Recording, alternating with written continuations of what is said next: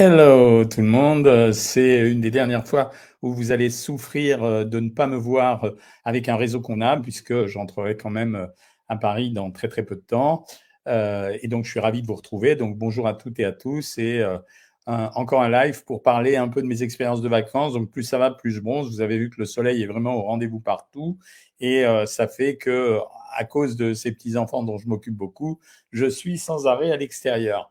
Aujourd'hui, euh, ce que je voulais, parler avec vous euh, de quelque chose, c'était, euh, je voulais parler essentiellement de, ce qu'on va avoir, c'est-à-dire de, mes expériences de vacances et notamment en particulier de la nourriture pendant cette période, parce que c'est toujours un casse-tête, surtout quand on est avec les enfants. Et la réalité, c'est que je vous fais partager notre façon de consommer des choses. Et ce midi, euh, ma fille, qui était avec nous exceptionnellement, avait eu l'idée de préparer des tartes salées. Et en fait, euh, quand on prépare des tartes salées à cette période de vacances, on s'imagine toujours que c'est euh, le dernier truc intelligent et on compte pas les calories et on a le sentiment qu'on mange un truc très simple et très facile. La réalité des tartes salées, c'est que vous avez deux parties dans la tarte salée. Alors, je parlerai une autre fois des tartes sucrées, mais c'est plus facile de parler des tartes salées aujourd'hui. La réalité des tartes salées, c'est que vous avez deux euh, parties. Vous avez d'un côté la pâte et vous avez de l'autre côté ce qu'on appelle l'appareil en termes de cuisine, c'est-à-dire le mélange que vous allez faire et qui va servir à garnir la pâte. En ce qui concerne, je commence tout de suite euh, par euh, la pâte. Les pâtes feuilletées aujourd'hui, bon, plus personne ne les achète chez les boulangers. On achète tous euh, quasiment dans les supermarchés. Vous observerez que la taille des pâtes dans les supermarchés, elle est en général de 280 grammes. De temps en temps, 260 grammes. On en trouve différentes variétés. Vous trouvez pâtes feuilletées, pâtes sablées, pâtes brisées. Et maintenant, on trouve même des pâtes complètement sans gluten pour les gens qui disent être susceptibles au gluten.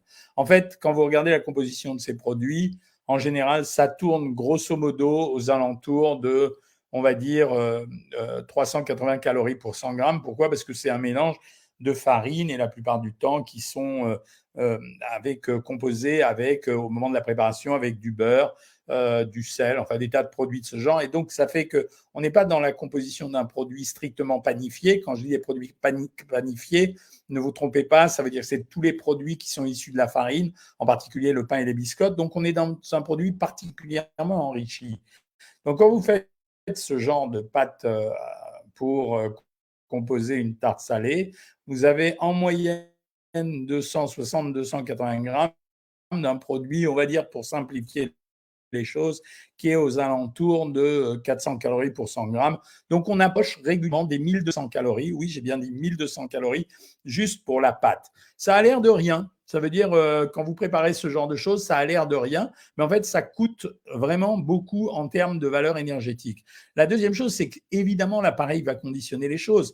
En général, pour faire les appareils de pâte salée, j'ai regardé les recettes avant de vous parler ce soir, euh, les recettes de pâtes, de pâtes salées, en général, euh, il y a toujours exactement les mêmes choses. C'est-à-dire qu'on trouve régulièrement des œufs, euh, des œufs, de la crème, du lait, et puis après, ça dépendra de votre goût, du gruyère et du saumon. La, tarte salée que j'avais regardée tout à l'heure, c'était une tarte salée au saumon. En fait, j'ai regardé cette tarte, pour être honnête avec vous, parce que j'avais regardé auparavant des tartes au thon à la tomate qui étaient particulièrement maigres, parce qu'il y avait de la tomate et il y avait juste du thon dessus. Donc, on met en général 300-400 grammes de thon, c'est-à-dire 500 calories. Donc, voilà une tarte salée qui était relativement convenable. Mais les tartes salées qui ont attiré mon goût, ça veut dire pour lesquelles j'ai eu des plaisir. J'avais du plaisir à les consommer. C'était des tartes qui étaient enrichies. Et quand vous faites le compte, il y avait dans cette tarte, je me souviens par cœur, il y avait 25 euh, centilitres de crème fraîche, c'est-à-dire 250 grammes de crème fraîche. C'est quand même beaucoup, hein. c'est-à-dire je rajoutais grosso modo 800 à 1000 calories de plus.